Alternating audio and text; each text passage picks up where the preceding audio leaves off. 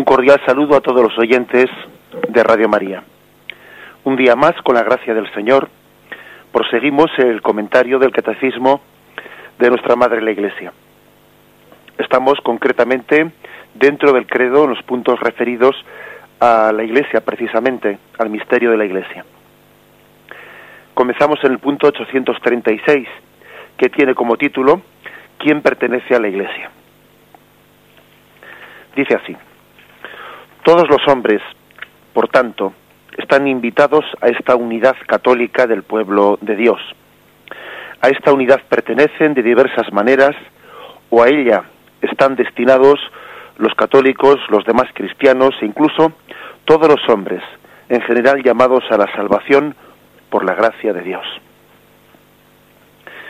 Es decir, de la misma manera que en el Evangelio Jesús dice, no, pues todos los hombres están llamados a la salvación. El Señor quiere que todos se salven y lleguen al conocimiento de la verdad. El designio de salvación es universal, ¿no? Pues eh, en un sentido paralelo a ese, pues también Jesús dice, id por todo el mundo bautizando y haciendo discípulos míos, bautizándolos en el nombre del Padre, del Hijo del Espíritu Santo. Jesús no únicamente tenía una voluntad de salvación, universal, sino que también tenía una voluntad de que todo el mundo perteneciese a esa gran familia llamada Iglesia. Son dos voluntades de catolicidad, de universalidad, en ese llamamiento a la salvación, por una parte, y también en esa invitación a esa pertenencia de la Iglesia. Forma parte, pues, del espíritu de Jesús, ese espíritu de convocación, de reunir a todos bajo sus alas. Dice, matiza bien ¿no? este punto del catecismo, que está tomado de una cita del Concilio Vaticano II, que esa unidad, bueno, pues que está en construcción esa unidad, está en construcción. Algunos pertenecen ya de diversas maneras, otros están destinados a esa unidad, están llamados a ella. Es decir, que hay una hay una forma de, presentar esa unidad, pues que es, podríamos decir, em, no, no únicamente como algo ya realizado, algo concluido, sino algo en camino, una vocación, hay una vocación a la unidad.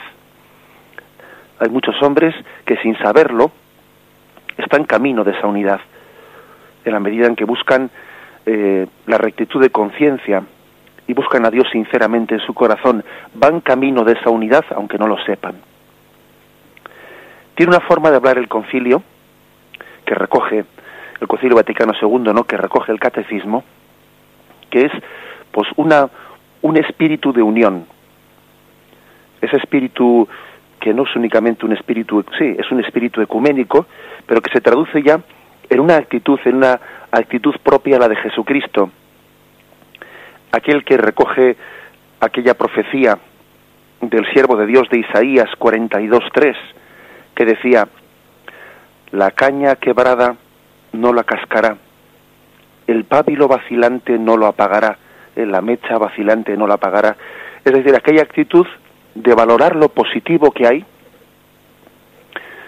intentar em, fomentarlo, intentar fortalecerlo para llegar a una comunión plena. Ese texto de Isaías, la caña quebrada no la cascará, el pábilo vacilante o la mecha vacilante no la apagará, ha pasado a ser pues como un, texto mm, significativo, ¿no? Un texto que quiere ser un poco como un paradigma de la actitud de quien parte de lo que hay e intenta fortalecerlo. No rompe lo que hay. Porque a veces tenemos la tentación de decir, bueno, esto está, aquí no hay, no hay nada que hacer. Rompemos, empezamos de cero. Estamos muy tendentes a esto, ¿no? Y sin embargo el espíritu de Jesús es el de valorar lo que hay, aunque sea imperfecto, aunque no sea pleno. Partamos de lo que hay y fortalezcámoslo. La unidad no es perfecta, de acuerdo, pero fortalezcámosla, valoremos lo que hay, tengamos un espíritu positivo, pronto saber lo positivo y no únicamente lo negativo. A veces podemos tener un espíritu que seamos más dados a ver qué nos separa que qué nos pone en comunión. Y Jesús quiere darnos un espíritu que valore más aquello lo que estamos en comunión, que subraye, que profundice aquello que nos distancia de la comunión. Es hermoso, pues, no meditar en este texto. La caña quebrada no la cascará. La mecha vacilante no la apagará. Jesús tuvo un estilo, un estilo en el que eh, valoró todo aquello que podía ser positivo, podía ser sumado. Por eso el mismo Concilio Vaticano, como ayer eh, explicábamos, pues quiere ver los signos de Dios en todo lo positivo que hay en todas las culturas. Todos los valores positivos de ética natural son en el fondo contribuyen a la unión, a la unión en el en, en la única iglesia, en el único reino de Dios. Hay dos textos en la Sagrada Escritura en el Evangelio que pueden parecer contradictorios y yo creo que son complementarios, ¿no? Uno de ellos es el famoso texto de Mateo 12:29, que está pronunciado en un contexto en el que a Jesús le, le acusan de hacer milagros por el poder de Belcebú. Y Jesús dice una famosa frase, el que no está conmigo está contra mí.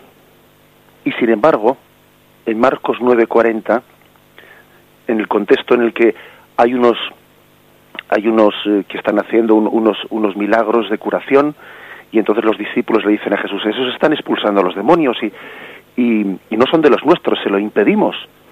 Y Jesús les dice, dejadlos hacer el bien. El que no está contra nosotros está a favor nuestro.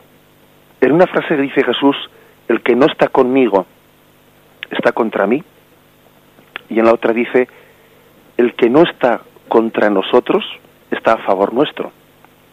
Parecen dos frases contradictorias y sin embargo, pues creo que las dos frases son plenamente coherentes con el espíritu de Jesús, ¿no?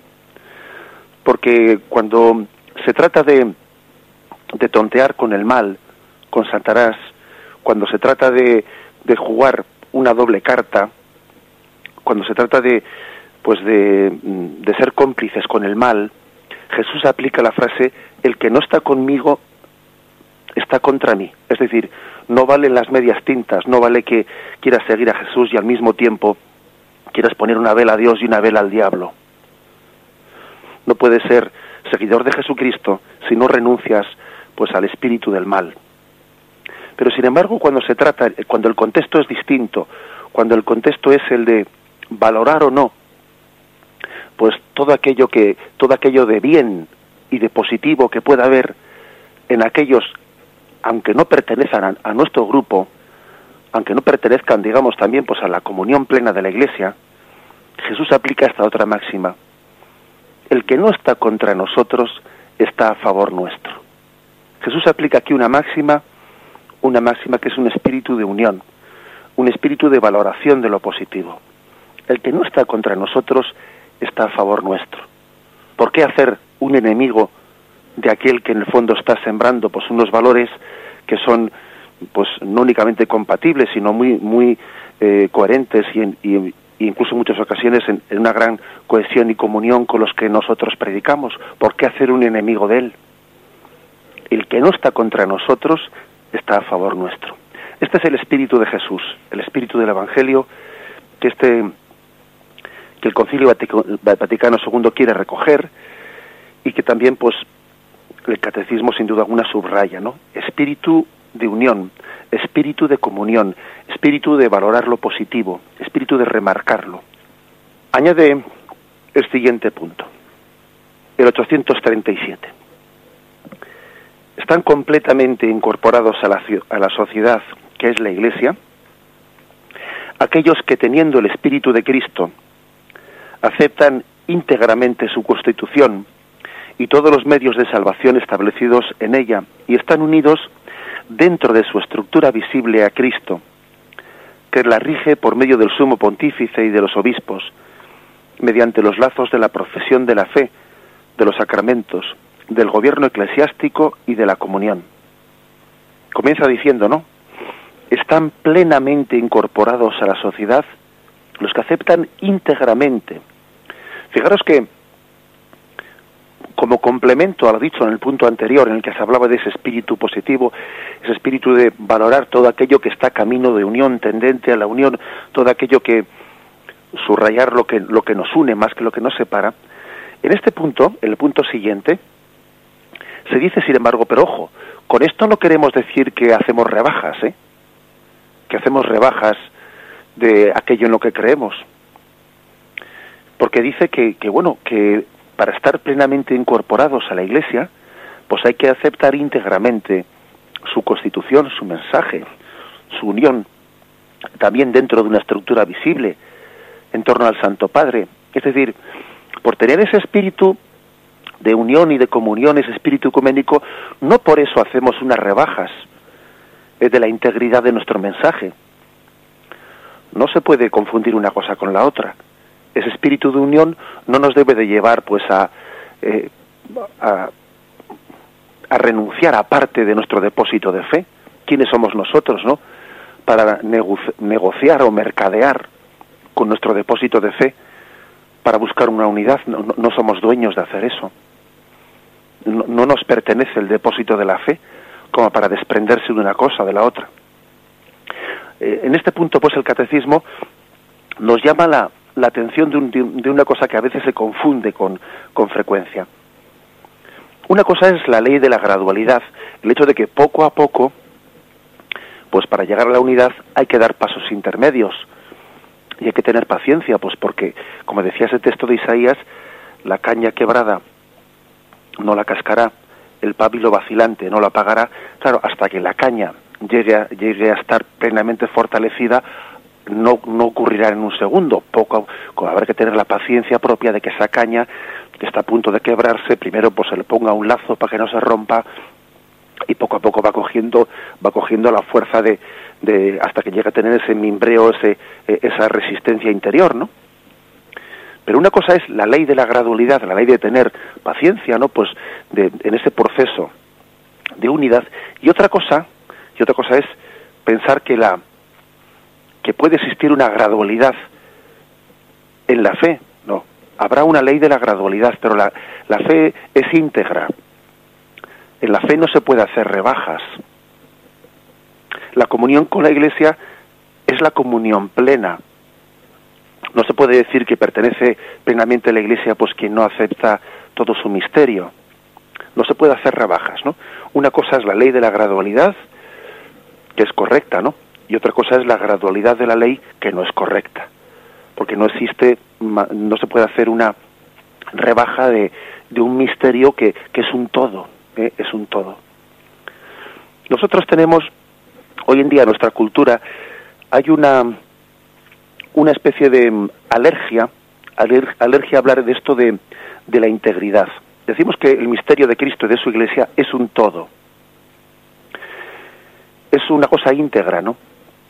Y, tenemos una cierta alergia en nuestra cultura frente a ello, porque estamos imbuidos de una, de una religiosidad de consumo.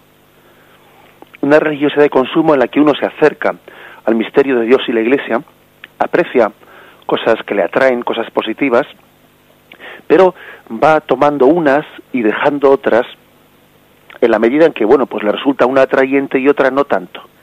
Esto me dice más, esto me dice menos, se dice a veces, ¿no? Y claro, eso va creando una, una religiosidad de, de consumo, en el que uno pues no se adhiere a la integridad de la fe y a la integridad del misterio de la Iglesia, sino a aspectos concretos y, separados, ¿no? Y eso evidentemente no, no, no es de recibo. Así no se puede llegar a la plenitud de la comunión.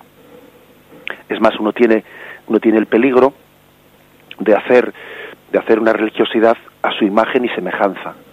No transformarse él a imagen y semejanza de Dios, sino al contrario, ¿no? Hacer una, una imagen de Dios a su imagen y semejanza. Frente a esa religiosidad de consumo, pues, pues tenemos que recordar y subrayar la importancia de la integridad eh, en nuestra comunión en la Iglesia, de nuestra integridad. Un buen método, ¿no? Que tenemos que, que utilizar para no caer en esta en esa tendencia a tomar lo que nos conviene, ¿no? O, o, hacer una especie de religiosidad de consumo, de que esto sí y lo otro lo dejo en el olvido. Un buen método, que yo lo escuché en una ocasión a un sacerdote, pues fue el siguiente A veces hacemos una lectura del Evangelio o de la doctrina de la Iglesia quedándonos especialmente con aquello que más comulgamos, con aquello que más nos llama la atención. A veces se nos dice, lee el Evangelio y aquello con lo que más te identifiques, quédate con ello, medítalo, etcétera. Bien, está bien ese método. Pero es un método que en sí solo puede ser imperfecto. También deberíamos de decir, lee el Evangelio y aquellos pasajes con los que menos te identifiques y más te cuesten aceptar por tu sensibilidad, quédate con ellos y profundízalos, porque quiere decir que hay algo, algo de la integridad, si el hecho de que te cueste más identificarte con esos pasajes, quiere decir que hay algo ahí de la integridad del mensaje de Jesús que todavía no te has, no te has adherido a ello y tienes que esforzarte en ello. No es bueno, pues, eh, hacer un método en el que uno se acerque al Evangelio, a Jesús, a la Iglesia, quedándose únicamente con aquello con lo que más cómodo se siente. Ojo, eso es, eso es peligroso. Tenemos que hacer una lectura del Evangelio, de la doctrina de la Iglesia, una, un acercamiento a la Iglesia, acercándonos también, adheriéndonos, meditando en aquello que nos cuesta más por nuestra sensibilidad adherirnos a ello. Porque de lo contrario vamos haciendo una religiosidad de consumo, una religiosidad a nuestra imagen y semejanza. Por eso este punto 837 habla de esta, eh, de esta incorporación plena a la integridad, dice, no únicamente aspectos parciales. ¿eh? Y termina, perdón, y concluye este número diciendo, no se salva en cambio el que no permanece en el amor, aunque esté incorporado a la iglesia, pero está en el seno de la iglesia con el cuerpo, pero no con el corazón. Ojo, es decir, el catecismo en este punto concluye diciendo, pero no se trata únicamente de una aceptación íntegra de aspectos doctrinales ¿eh? O de, la estructura visible de la Iglesia, no se trata únicamente de una pertenencia en el cuerpo, se trata de una pertenencia en el cuerpo y en el espíritu, en el espíritu de esa iglesia. Porque puede ocurrir que alguien esté, eh, como ya hemos tenido ocasión de decir en este programa, de cuerpo presente pero de espíritu ausente. A imagen de ese hermano mayor de la parábola del hijo pródigo, que está claro que la parábola se demuestra que aunque estaba, aunque vivía en la casa del Padre, no estaba en el corazón del Padre, no vibraba con el corazón de su padre que sufría por la ausencia del hijo pródigo. El hijo mayor estaba en la casa del padre, habitaba en esa casa, pero no estaba en el corazón del padre. A eso, a eso, sobre eso llama la atención, ¿no? Este punto cuando dice que no permanecen en el amor los que están incorporados a la iglesia con el cuerpo, pero no con el corazón. Y eso pues es una eh, un riesgo tremendo. No se nos pide únicamente una aceptación conceptual, conceptual o estructural de la iglesia para estar en comunión con ella, sino, sino que se nos pide también tener una adhesión en el espíritu, viviendo en gracia de Dios, ¿eh? mm, vibrando y haciendo nuestro los sentimientos de Cristo. Bien, vamos por lo tanto, después de haber leído estos dos primeros puntos, el 836 y 837, hacemos un momento de silencio, de meditación y proseguimos enseguida.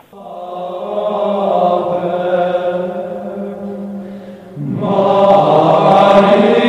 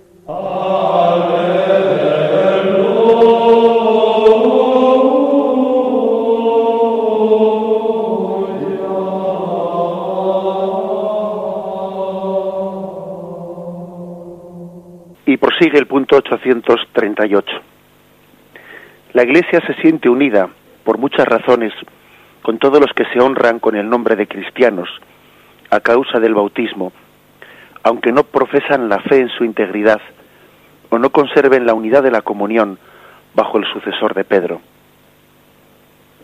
Los que creen en Cristo y han recibido ritualmente el bautismo están en una cierta comunión, aunque no perfecta, con la Iglesia católica.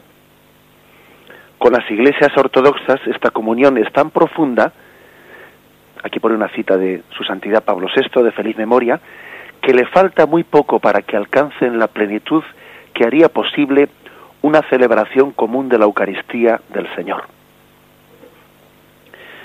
Aquí, pues, mm, este punto del catecismo nos habla a dos, a dos niveles distintos de nuestra, del grado eh, de comunión que podemos tener con los bautizados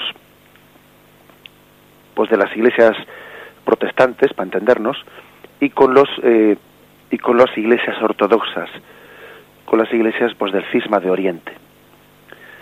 Dice en primer lugar que tenemos una cierta comunión, aunque sea imperfecta, con aquellos que han sido bautizados. Se está refiriendo pues a pues a todo, a todos los cristianos pues de bien sean protestantes, anglicanos, etcétera, todos aquellos que nacieron de alguna u otra forma eh, de, del, de aquella ruptura en torno a Lutero. Dice una gran comunión por el hecho de, estar bautizados, ¿no?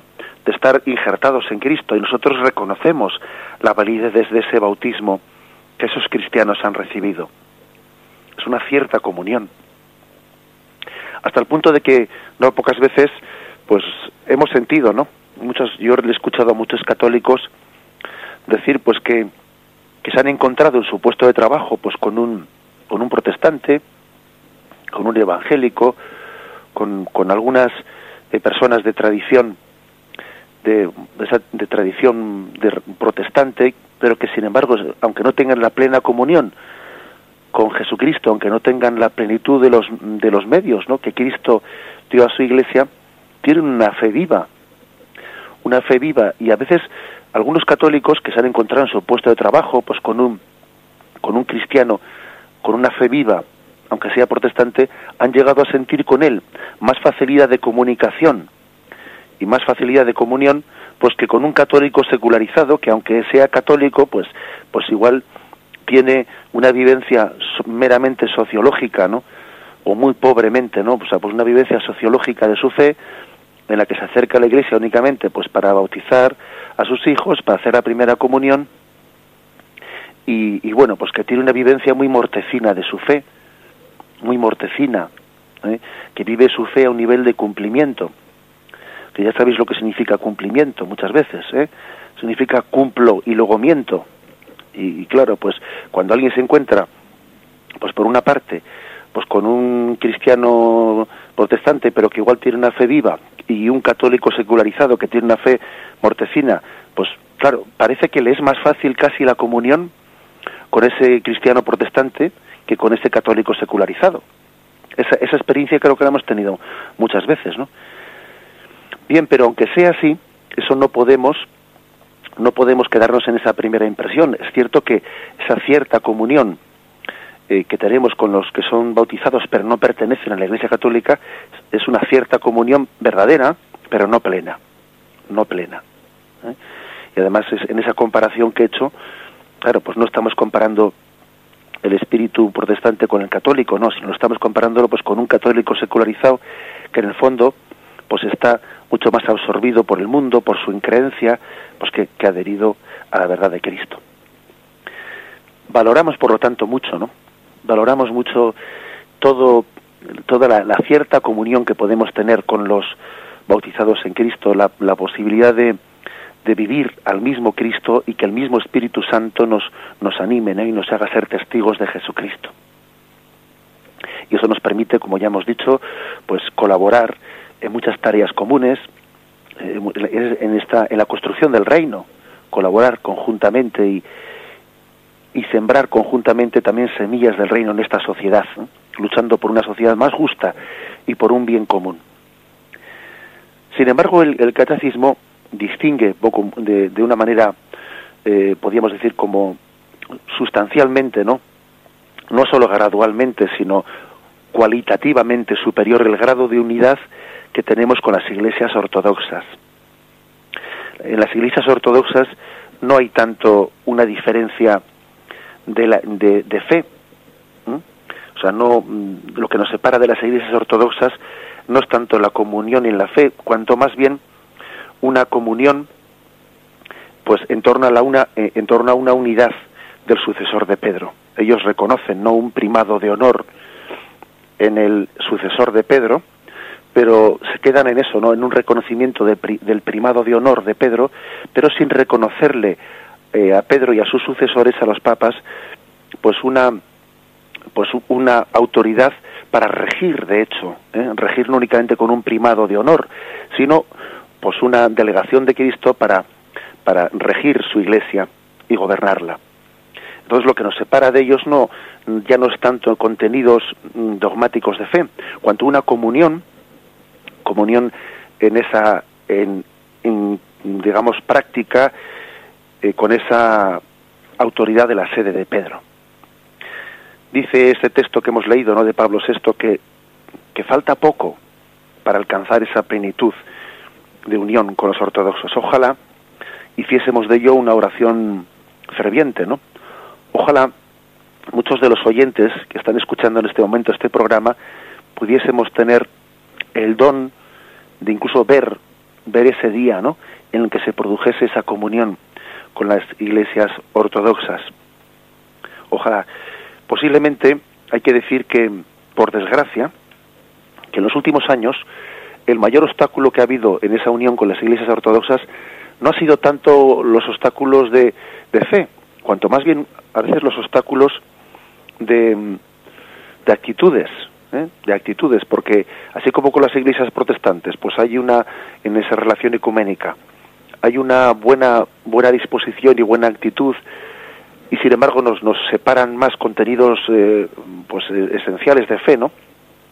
Sin embargo, con la Iglesia Ortodoxa no nos separan esos contenidos esenciales de fe y, y quizás lo que más lo que más nos, nos dificulta la unión pues son ciertas actitudes pues de, de poca eh, apertura ecuménica y acogida, ¿no?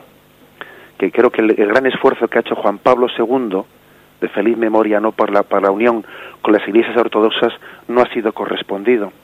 Eh, quizás pues eh, todos sabemos de su deseo de haber ido a, a Rusia de haberse podido tener un encuentro con el patriarca de Moscú y todos pues, hemos comprobado cómo ese espíritu de, de, unión y de búsqueda de comunión que ha tenido Juan Pablo II no ha sido correspondido.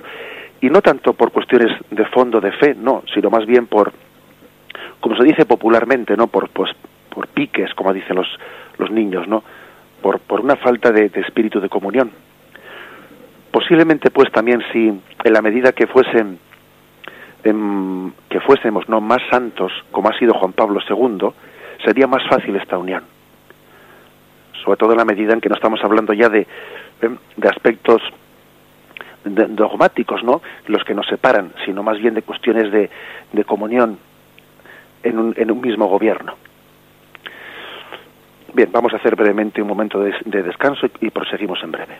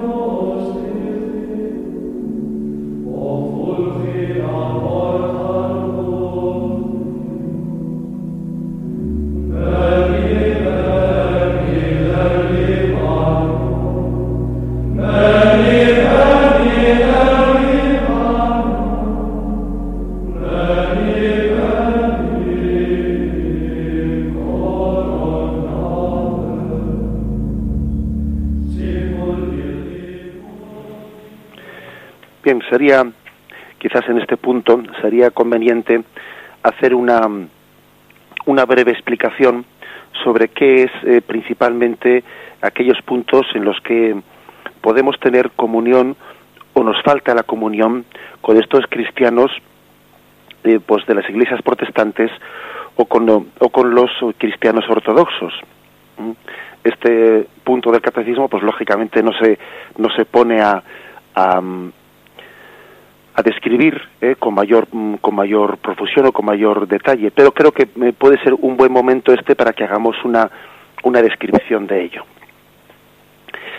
Con las iglesias ortodoxas, como hemos dicho, pues mm, no nos separan tanto eh, temas dogmáticos, cuanto más bien, sobre todo el aspecto fundamental, que es el de eh, el de la, comunión en una forma de, de, regir la Iglesia, que es pues en la que Pedro tiene ese primado dado por Cristo, ¿no? A sus apóstoles y especialmente a Pedro esa responsabilidad de regir la Iglesia.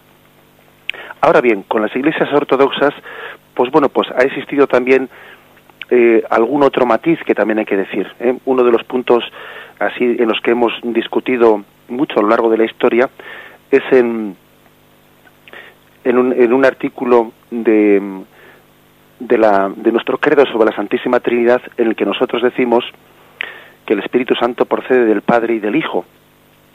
Y la Iglesia Ortodoxa pues lo formula de otra forma, procede del Padre a través del Hijo. Precisamente este catecismo que estamos explicando ha hecho un gran esfuerzo para intentar entender que esas dos formulaciones no son, no son contrapuestas, que son eh, perfectamente integrables una en la otra.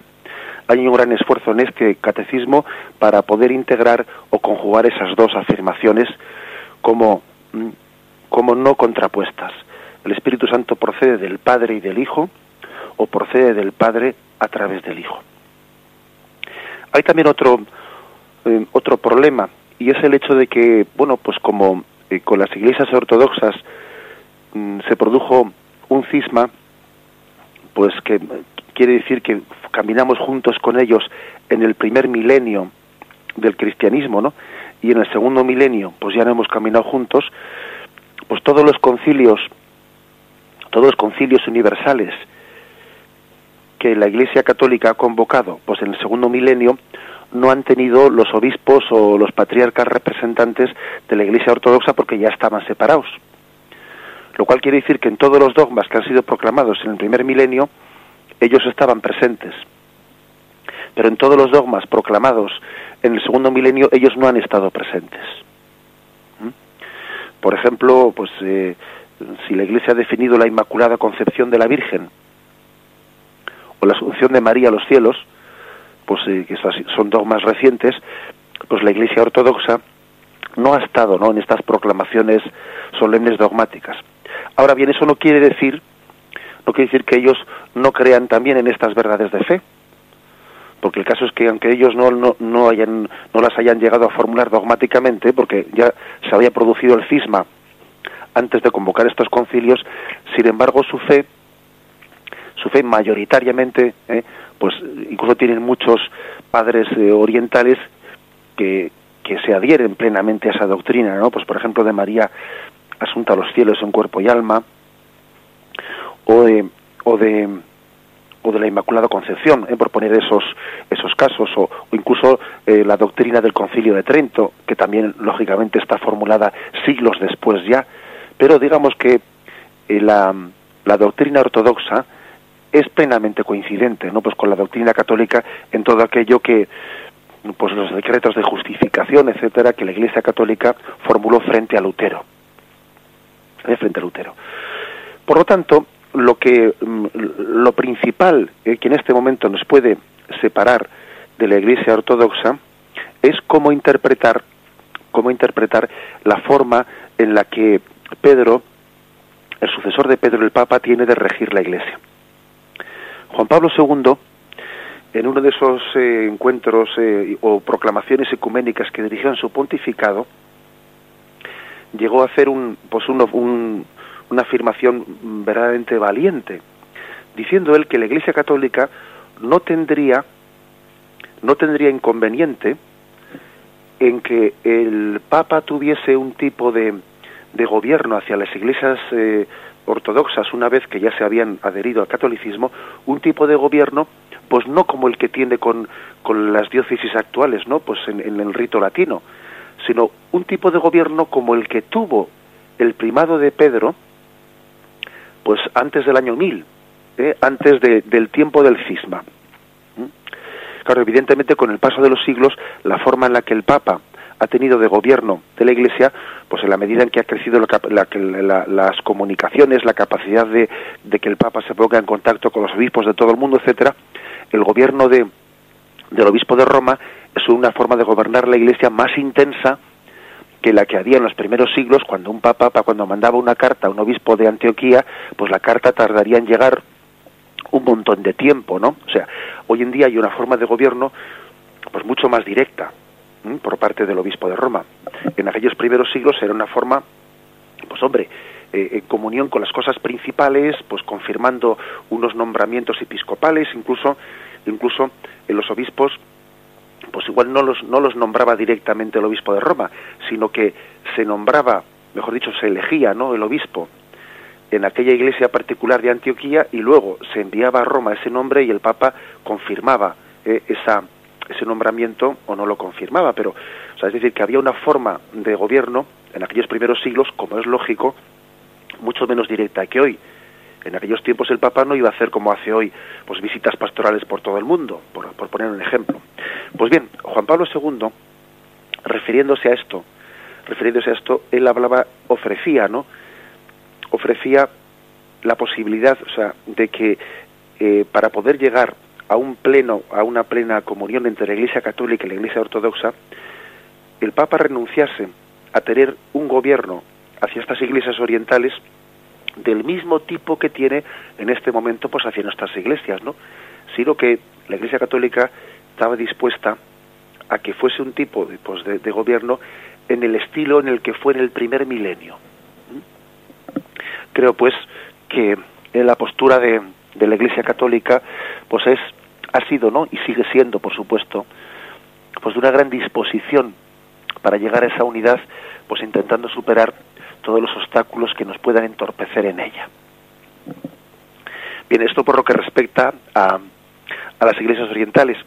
Y, y aunque dé un poco pena pues eh, hablar de una, forma, de una forma tan breve, ¿no?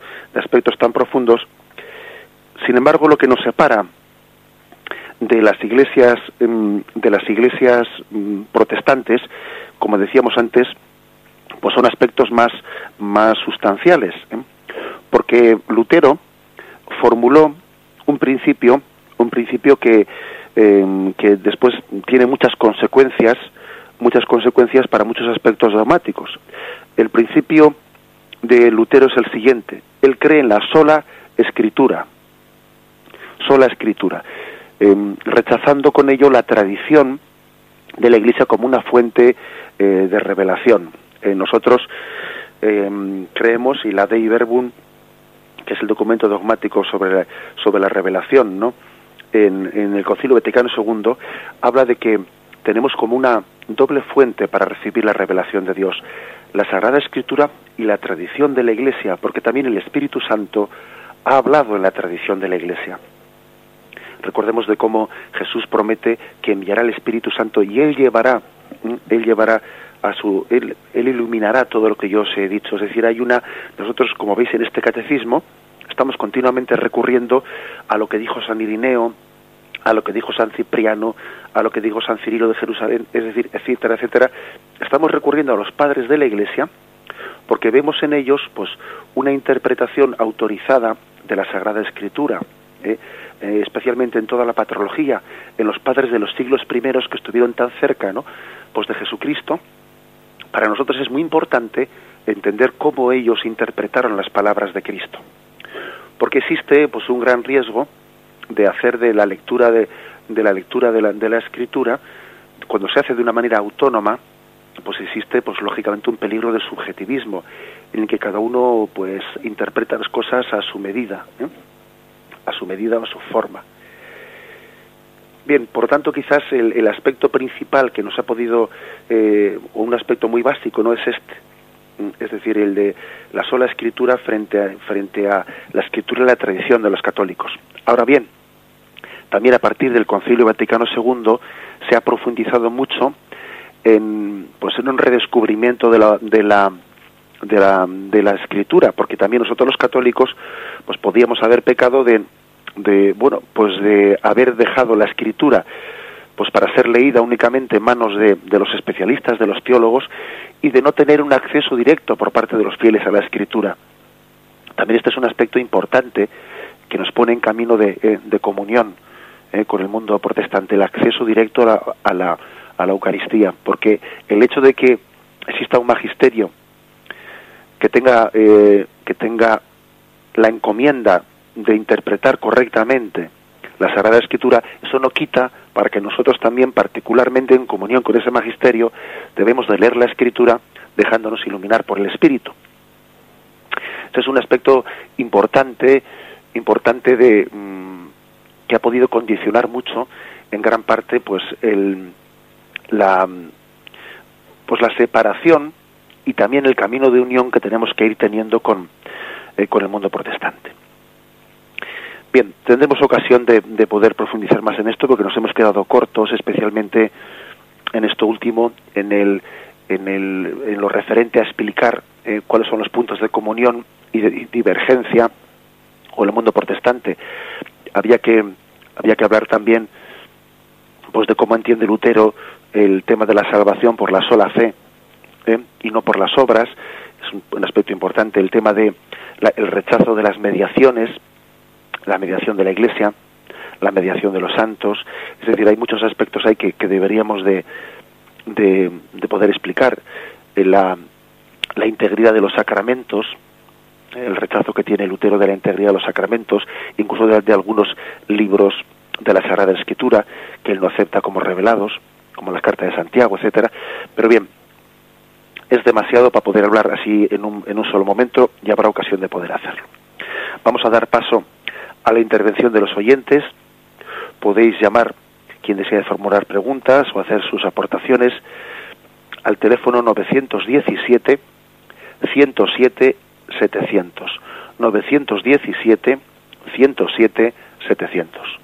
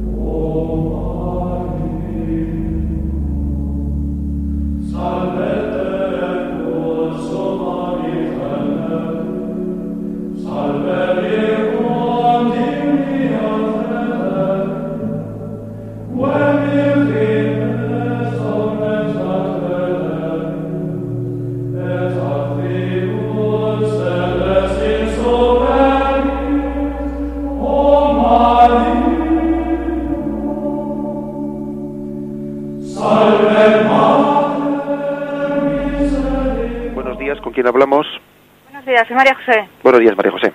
Mire, padre, yo le escucho todas las mañanas, me parece un programa muy interesante. Eh, para los católicos el que nos expliquen pues es un verdadero tocho que es el eh, cualquier libro como puede ser el catecismo no por muy bien que nos haga y de, de, bueno de saberlo eh, quería comentarle eh, con el tema de lo de las escrituras. Yo cuando era pequeña bueno soy una persona que tengo muchos escrúpulos de conciencia no entonces desde que era pequeña pues yo me propuse leer poquito a poco la pues la sagrada escritura pues desde los desde el, o sea, el Antiguo Testamento y luego pues el Nuevo Testamento no entonces alguien me dijo que si yo interpretaba efectivamente a mi manera pero claro también es que tú cojas un texto y subjetivamente de alguna manera no es porque no te quieras dejar iluminar por Dios para entenderlo pero tú tienes también tu criterio no entonces eh, me dio a pensar que podía estar pecando contra el Espíritu Santo, alejarme de la Iglesia, eh, o sea, digamos que hacerme una religión a mi manera y entonces con mis propios escrúpulos, pues mm, no me hacen no cogerla, ¿no? O sea, pues me cojo textos que para mí son claros, eh, palabras de Jesucristo, eh, pues eso, pues eso, eh, yo qué sé, lo de la generosidad, pues si tu hermano te pide que andes con él una milla, anda dos, eh, cosas así que son claras, pero no ya eh, otras cosas, otro tipo de cosas que son interpretables, claro, cada uno tiene su propia manera de entender las cosas. Es verdad que podemos estar equivocados, como usted está diciendo, ¿no? Equivocados. Pues tener tu criterio, llevarte a, a, una, a una conclusión errónea, ¿no? Dentro de tu fe. Entonces, pues yo simplemente quería eh, pues tener un poquito de luz a la hora y de tranquilidad a la hora de que yo, si cojo un texto, pues decir, bueno, pues me puedo, puedo llegar a una conclusión eh, eh, equivocada, perdóname, señor, sí, pero ¿cómo puedo yo también personalizar de alguna manera ya, las lecturas? Eso es. Es, me, me... Le entiendo perfectamente. Sí, le respondo por la, por la radio, si le parece. Muchas gracias. Sí, viene a usted. Enhorabuena por el programa. Bueno, pues yo creo que la pregunta está claramente formulada. Eh, yo le diría que no tenga miedo, que no tenga miedo de esa desviación o de esa interpretación subjetiva en la medida que como pues que la misma oyente ha demostrado tiene una clara voluntad de comunión con la Iglesia ¿eh? es decir en la medida que existe esa clara clara voluntad de comunión con la Iglesia pues que no que no le inquiete no que no le turbe el decir ay igual estaré yo sacando una conclusión que puede ser un poco subjetiva por mi parte y tal, no tenga ese escrúpulo, ¿eh? porque yo creo que si en algún momento, en alguna cuestión tuviese que hacer alguna consulta de algún tema, pues lo hace, lo hace la Iglesia, pues para salir de esa duda, pero esa especie de aplicaciones o eh, aplicaciones personales, ¿eh? esas luces personales, pues deben de hacerse la lectura de la Escritura. Otra cosa es que como la escritura a veces también pues con eh, sobre todo el Antiguo Testamento no el Antiguo Testamento pues puede ser bastante difícil de entender algunos sobre todo algunos libros no que suponen un gran contenido histórico no sé muchas cosas no pues a veces por no, no por no por armarse un lío sino que no por me refiero por hacer interpretaciones subjetivas sino por tener más facilidad de lectura un poco como decía la eh, la oyente con respecto a lo del tocho del catecismo eh, a veces pues es más pedagógico leer las lecturas o leer la Sagrada Escritura, sobre todo el Antiguo Testamento, en el contexto de las lecturas dominicales, en las que se eligen unos textos del Antiguo Testamento, poniéndolos en referencia al Evangelio que va a ser leído. A veces, bueno, pues sobre todo cuando uno no tiene mucha facilidad de lectura, eso ayuda, ¿eh? ayuda a entresacar los pasajes bíblicos, pues más eh, más fácilmente entendibles, etcétera. ¿eh? Pero no, creo que debe de superar todo miedo a que esa lectura directa a la Sagrada Escritura le lleve pues a, a interpretaciones subjetivas o de o que la alejen de la Iglesia, porque la voluntad de comunión que tiene, pues yo creo que, que eso eh, le preserva de ese peligro. ¿eh? Adelante, eh, nos ponemos en contacto con el siguiente oyente. Buenos días. Sí, buenos días. Buenos días, adelante. Eh, mire, yo llamo porque desde pequeña he tenido mucho contacto con la iglesia oriental. Uh -huh. eh, mi abuelo libanés, mi abuela italiana, mi abuelo fervientemente católico, era de aquellos que bendecía la mesa, eh, con él rezábamos el rosario y él hablaba en francés porque se educó en Francia, pero el rito era el rito maronita, es decir, eh, bajo la Iglesia Católica, Uh dependiendo del Santo Padre, el rito era maronita. Eh, y yo lo que no entiendo, porque era muy pequeña, era cuando yo iba a las misas, era un rito muy oriental, pero que nosotros obedecíamos al Santo Padre. Uh -huh. Eso sería. Eso es. De acuerdo, sí, pues eh, si le parece, le hago algún comentario por la radio, ¿eh? que también será siempre bueno para todos los oyentes. Bien, muchísimas gracias.